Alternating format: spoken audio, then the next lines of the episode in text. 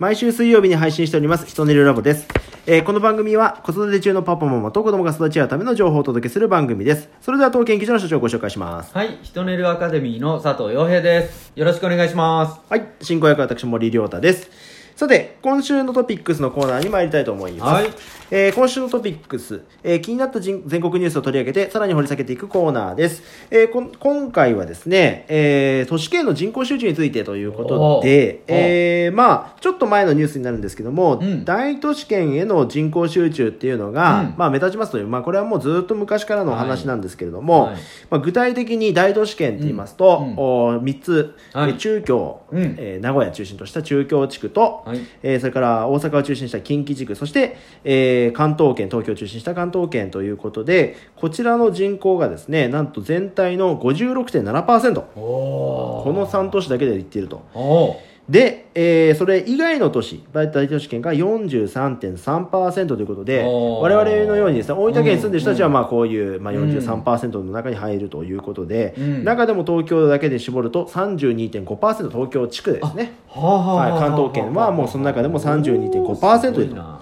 で、えーニュースの方はですね、うん。2018年は、うん。まあ、この今の人口集中の話だけでもたすごいんですが、うん。さらに、えー前年度に比べて2017年度に比べて18年度は9%もの人が、さらにこのお大都市圏に集まっていると。いうことで、まあ、もっともっとこの都市の集人口集中というのがうん。進んでますよというニュースなんですけども、いかがでしょうか？うんねこれだけの人がもうい、ね、一部の地域に集まってると。うん。一方で日本っていうのはねうん。ほとんどの地域が産地になってるわはいけですけども、はいはいはい。そうですよね。うん。いやあの僕もっと行くと思いますよ。ああもっとですか？もっと行くでしょう。もうねえ憧れますもんね。東京ですか？そあの長渕剛さんねそう。東京のバカ野郎がではないですけどう。うん。もっと集まっちゃいますか？憧れですよ。あうーん。あれだけ便利でね新しいものがどんどん入ってきて、うん。進化していくところが見えていくわけでしょ、うんうん。あの普通の脳の発達進化を考えていくとやっぱそれって憧れていくうんようなもんなんですうん。なるほどなるほど。だからそういうことを目指してあの場が作られてるから、あのー要は学習していけばいくほどそういうふうになるのは仕方ない。うん。とも考えられるんですよね。うん。まあ、しかしながら人には好き嫌いっていうものがあってああいうところが苦手っていう人もいるしあの自然の中で過ごしたいっていう人もいるんですよね。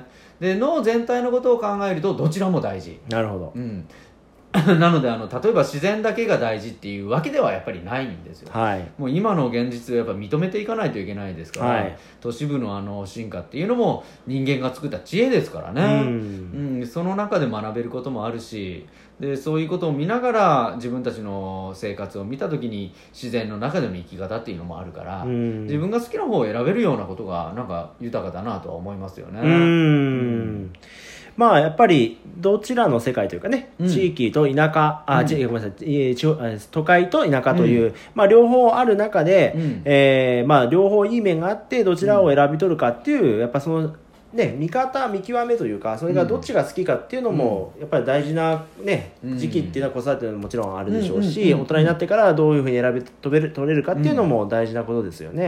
うん。脳の活用度が高い人ってどういうふうになっていくかって分かる？活用度が高い人、ううんなんかどっちも取っちゃいそうなのかなと思いますけどね。活用度が高いから。なんか今それこそなんか、あのー週末だけはね、うん。田舎に暮らしてらっしゃって、うん。で平日は都会で仕事されてる方って結構ね、まあ、昔もうだいぶ20年前ぐらいからね新幹線でなんかこう栃木の方から帰ってる方とか増え始めてますけどね、うん。なんかそんなイメージなのかなと思ってましたけど。そう。うんとねあの脳をちゃんと全体的に使える人っていうのは結果的には自立なんですよ、はいはい。自立するために脳って進化するから、うん。あの結局自立っていうのは一人で生きていけるっていうことです。ああなるほど。だから社会コミュニティの中に入らないといけないとかじゃなくて自分一人の力で生きていけるっていうことだから都会的なんですよ。なるほど、うん、で、あのー不便で大変なところって人と協力しないと生きていけないから、はいはいそこでその自立っていうのって難しくなるんですよね。なるほど。結局よく田舎である足の引っ張り合いとかなんかいろんなことが起こっってくるんだけどそれはあの自立につながってないところではやっぱそういうふうになりがちなんですよ。なるほど、うん。言われてみればそうですね。今僕がね住んでる地域なんかは平日にこうね地域の寄り合いがあったりとかすると、やっぱりお仕事がね通常のお仕事、まあ、会社勤めとかだとやっぱ難しいよなって思ってるのは、やっぱ田舎の理屈の中では普通なんだけど都会で考えたらありえないっていう世界っていうことですね。う。ん。だからその自立した者同士が協力し合うことで社会の問題とか課題を解決していくからちゃんと自立してるっていうのはその脳活用度情報量が多いっていうことだからね、うんうんうん。その都会的な生き方っていうのもその脳活用度が高くなるっていうのも確かにあるんですうよね。なるほど。自分で生きていける。でうんうん。も逆にですよ、その自分で生きていけないという脳の状態で都会にいると辛いです、なるほどなるほど。ううん。ん、だってあの助けてもらえないでしょ、ん。で全部自分で責任ってなるでしょ。そうすると働けないし食っていけないしじゃああのどうすんだみたいな話になってくるから,、うんちゃんと脳っていう活用度が高くなっていくんならば都会ってすごくいい。うん居心地がいいストレスがなくて自分の好きなことができる場所だと思いますね。いや今の洋平さんの話を踏まえると、うん。まあ、それこそねあの2011年の東日本大震災とかって、ああいう災害の時にはちょっうんとやっぱ都会の脆さみたいなの出てくるんですかね。そうそうそうそう、うん。うん。やっぱりそういう意味では人との協力性っていうのも、あのなんていうのかな。自立できてる人たちの協力性も当然あるんだけど、はい。田舎っていうのはシステム化されてるからね。うん。協力しないといけない寄り合いに出ないといけないなんかこう出なかったら罰金みたいな、うん。それっていうのが強制的にあるからこそのあの協調の強さっていうのもあって、うん。それが田舎の逆の強さっていうのかな、だから煩わしいっていうふうに見る人もいるしあのそのおかげで万が一の時に強いっていうふうに見る人もいるだろうしね、うんうん。うん。まあ、どちらがいい悪いとかではなくてやはりねそういうことをきちんといろいろ理解してどういう軸で動くかっていうことが選び取るってことですねやっぱり大事なことは。うん、だからその都会の脳の動きと田舎の脳の動きっていうのは今もうちゃんと分かるようになってきてるからね、はい。使い方っていうのが、はい。だったら自分がどっちに合うのかっていうのでいいんじゃないかなって。でね好きなようなことが僕なんか釣りが好きだからね、だから海に行ってこう釣りしながらその取ったものを食べて暮らしていくでもあの都会的な仕事はインターネットでやるみたいなね、うんそういう過ごし方はやりたいからやってるっていうのがねあるから、うんうんうんそれもなんかありがたい時代になったなとは思いますよね。はい、うんはい。それでは、えー次のコーナーに参ります。ヒトネルタイムです。このコーナーでは、えー皆さんからいただいた子育てに関するお悩みや疑問について募集し、共に考えていくというコーナーです。えー今週はですね、6歳のお父あお母さんから、あー6歳のお子さんをお持ちのお母さんからです。えーこの前家族でキャンプに行きましたと。で、その時に、えーいろいろ子供がお手伝いをしたいというふうに進んで動いてくれて、すごく嬉しかったし、えー家でもやってくれたらなと思ったんですが、うん。これはやっぱり非日常だからできることなんじゃないかなというのも一方で感じます。日常につなげていくためにはいかがすればよろしいでしょうかと。いうお悩みです。なるほど。いい質問ですね、あの非日常になったらやる気スイッチというかね、うん。やっぱ入るんですよ、うん。それも間違いなくてその今までの日常であると自分のやってることを通用しないというかね新しいことをやってみたいっていうふうにね非日常になったら思い始めるんでね、うん。だからそのを利用するっていうことなんですよ親が。なるほど。だからわざと非日常を作って今までの自分と違うなっていう感覚に子供になった時にいろんなチャレンジさせるとかね、うん。体験させていくんですよね、でその意欲を持ったままで自分の家庭の中で日常に生かしていくっていうのはこれはねあともう親の心構え次第です。うんうん。子供はもうスイッチ入ってます。でもそれで日常に戻ってしまうっていうのは親の環境の作り方がちょっと変えていった方がいいかもしれないですね。うん。うん。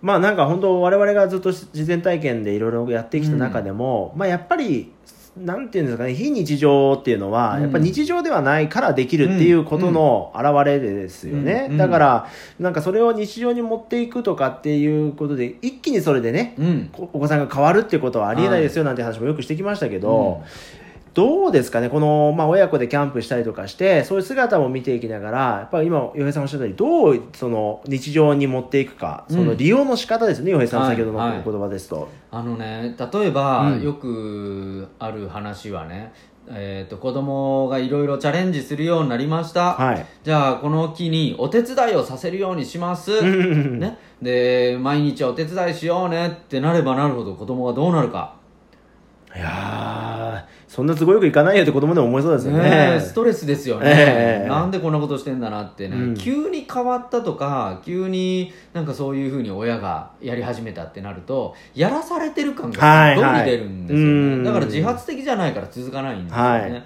でまずそれを自発的にさせるためには行動より言葉を変えていくしかない。なるほど、もっとランクを下げてしまうんですね、うんうんうん。だから、あのーポジティブな言葉を使っていくとかそっちに目標を置いた方がいいです、うんうん。えーお手伝いをする必ず1日に1回、えー靴を揃えるとかそういうなんかね行動ではなくて、あのー何かやったらありがとうと言うとかね、はい。もっとなんかやりやすい方向で、えー物事を決めていった方がいいです、うんうん。でそのポジティブな言葉から行動が変わっていくので、うん。そういうふうにねなんか親もそういう言葉を使っていくとかね、うん。お前なんで何にもしねえんだよとかじゃなくてね、あのー親もポジティブな見方をして言葉を変えていくと子供もそれに引っ張られて変わっていくっていうのがありますからね、うんうんうん。きっと動かないっていうのはねどっかでポジティブな言葉を使ってないというかね、うん。